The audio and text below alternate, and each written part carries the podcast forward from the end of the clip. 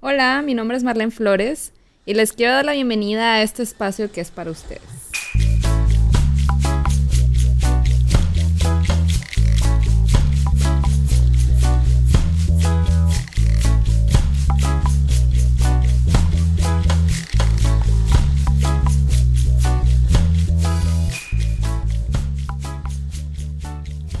Hola, mi nombre es Marlene Flores y les quiero dar la bienvenida a este espacio que se llama Mar de Flores, adivinen por qué.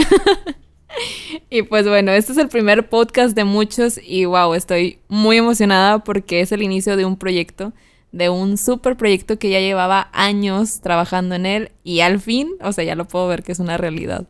Así que imagínense mi felicidad.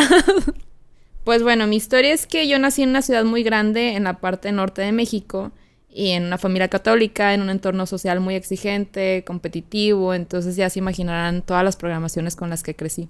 Y pues bueno, empiezo a cuestionarme la vida, yo creo que desde mi adolescencia, uno de los momentos como más impactantes fue entrar a la, a la secundaria de una primaria donde todos nos llevábamos muy chido y todo era como muy noble, entrar a una secundaria donde los líderes eran los más cabrones y pues bueno, ahí fue cuando me di cuenta que la vida me estaba tratando de explicar cómo se iba a poner este juego de interesante. Y luego entro a la preparatoria y pues estuvo más cañón porque veo los grupos ya muy definidos, ¿no? Estaban los fresas, estaban los raritos, estaban los ñoños. Y lo peor fue que yo no me sentí identificado con ninguno. O sea, a mí nadie anteriormente me había dicho, tú eres fresa o tú eres, me explico. Entonces, cuando llego, es como, wow, ¿en dónde me quedo, no? Y bueno, afortunadamente en los tetras siguientes mis amigos entran, mis amigos de la secundaria, entonces ahí es cuando hacemos un grupito alterno, que hasta la fecha no sé qué etiqueta teníamos, entonces, bueno.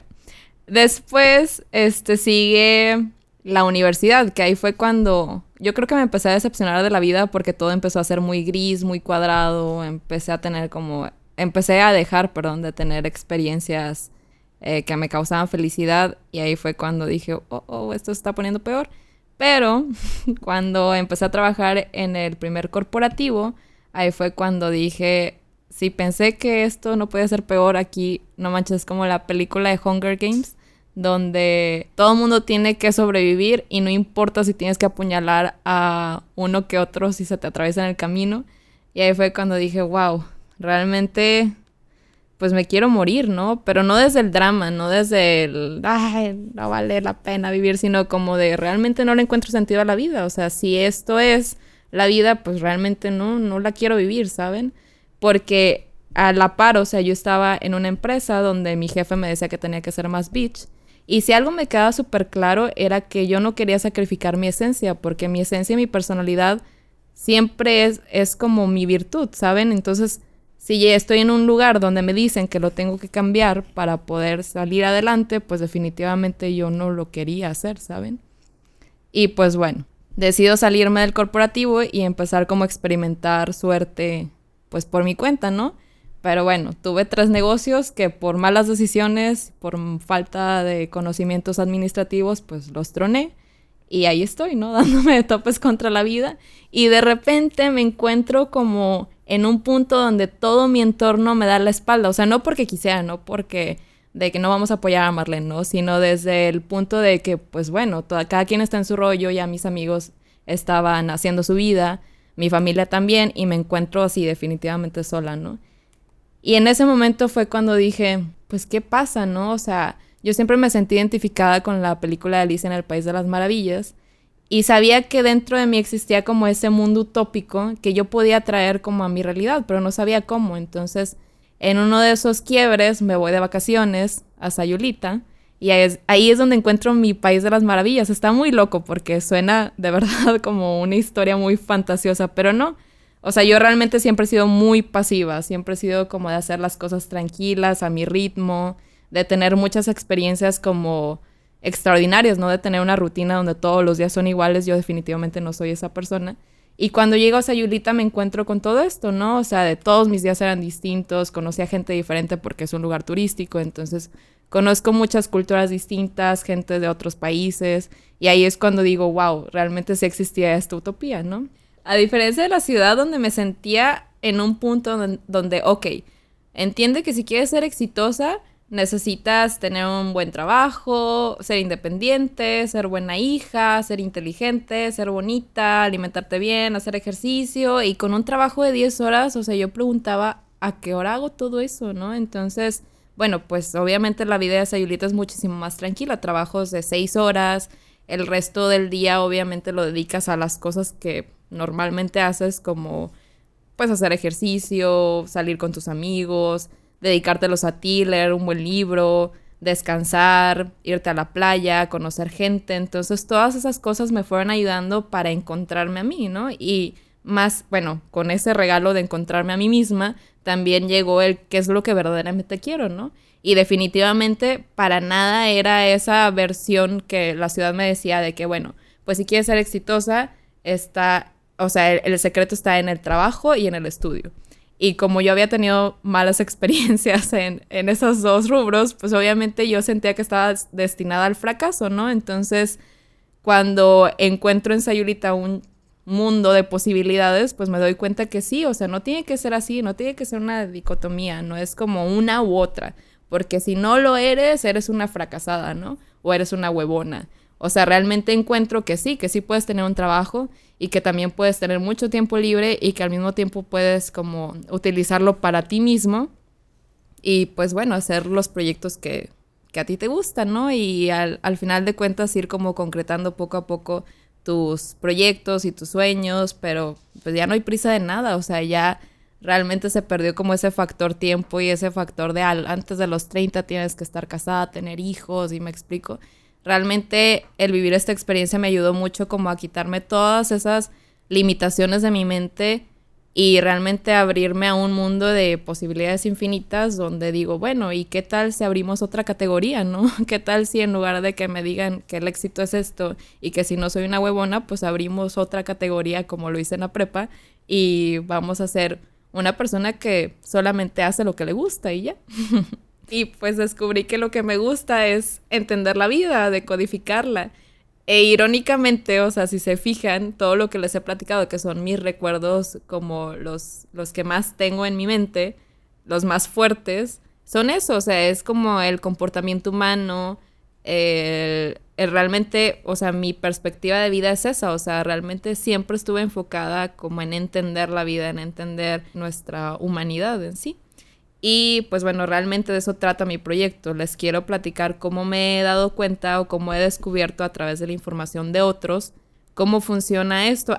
Entonces, yo considero que cuando tú recaudas información de otras personas, o sea, que ya se aventaron a lo mejor 10 años en una investigación y te lo ponen en un libro o en una película, es muchísimo más fácil para nosotros entenderlos, aparte de todo el ahorro de tiempo que tienes, porque pues para empezar a lo mejor tú ni te dedicas a eso, pero lo entiendes porque te lo transmitieron de una manera más dócil. Y eso es mi intención, o sea, yo a lo largo de este, de, pues de todos estos, yo creo que son 16 años, de realmente ponerme súper comprometida, bueno, de comprometerme, mejor dicho, a entender la vida, pues yo he hecho como mis propios apuntes que me han funcionado y que sé que si los comparto le funcionaría a alguien más. Entonces, realmente esa es la intención principal de este podcast. Y pues bueno, también explicarles quién soy yo. O sea, yo soy una persona normal que estudió mercadotecnia y publicidad, pero ahorita a la fecha estoy estudiando coaching y eventualmente me voy a dedicar a eso. Y toda la información que he recaudado, que irónicamente me ha servido, o sea, es, es que es algo muy increíble porque después te das cuenta que todo lo que tú, en lo que pones tu enfoque, en lo que te concentras, en lo que te apasiona, realmente eso es como tu misión de vida. Y pues a veces es algo tan normal que lo vives día con día, que no le prestas atención y que piensas que es algo muy normal, que todo el mundo lo hace, pero después te das cuenta que no, que toda esa inversión de tiempo que has hecho a alguien más le funcionaría. Y la razón por la que les cuento todo esto es porque, si se fijan, mi vida estaba destinada a ser muy estructurada que aunque no tengo experiencias caóticas de a lo mejor, no sé, depresiones, muerte, alcoholismo, drogadicción, digo, gracias a la vida que no las tuve, sin embargo, aún así tomé la decisión de darle un giro de 180 grados a mi vida, que aunque no es fácil, les voy a confesar, realmente no es nada fácil, es posible. Y siempre y cuando tengas bien claro el objetivo, que por ejemplo, si de repente te das cuenta que tu vida de plano no te gusta para nada, ni tu trabajo, ni tu pareja, y quieres darle este cambio, ahí es cuando yo les puedo compartir cómo lo logré yo, porque realmente dejar toda una vida de una ciudad, de una familia, a irte a otro estado donde no conoces a nadie, pues al principio sí es un poquito complicado, pero pues nada imposible, ¿no? Entonces, esa es la intención. Y los siguientes podcasts van a estar divididos en tres secciones. Va a ser la parte de las referencias que tenemos de nuestros antepasados, o sea, quiénes somos nosotros como seres humanos y eso lo pondría como pasado. El presente, o sea, el, que tú te empieces a cuestionar, como te decía hace rato, o sea, quién eres tú y si te gusta la persona que eres. Y el tercero va a ser más enfocado a quién quieres ser y cómo lograrlo, ¿no? Obviamente es un trabajo y pues no soy psicóloga, estoy estudiando coaching, pero al menos me gustaría darles como las bases y que ustedes hagan obviamente el trabajo interno. Obviamente todo esto es basado desde mi perspectiva y del conocimiento que he adquirido a lo largo de todos estos años. Y también considero que está padre entre nosotros compartir información, pues porque al final de cuentas somos un equipo, somos parte del mismo planeta, somos parte de esta evolución de raza humana, porque yo considero que estamos en este punto donde tenemos que evolucionar sí o sí, porque realmente a veces la situación de nuestro planeta está como tan caótico de nuestro entorno social, entonces tenemos a veces tenernos que poner un poquito las pilas y hacer un cambio, generar un cambio para bien, obviamente para nosotros, porque si nosotros estamos bien, nuestro entorno está bien, entonces, pues bueno, esa es la intención. Quiero agradecer principalmente a las personas que me apoyan, a las personas a las que les he contado de este proyecto y que lo único que hacen es mandarme buenas vibras.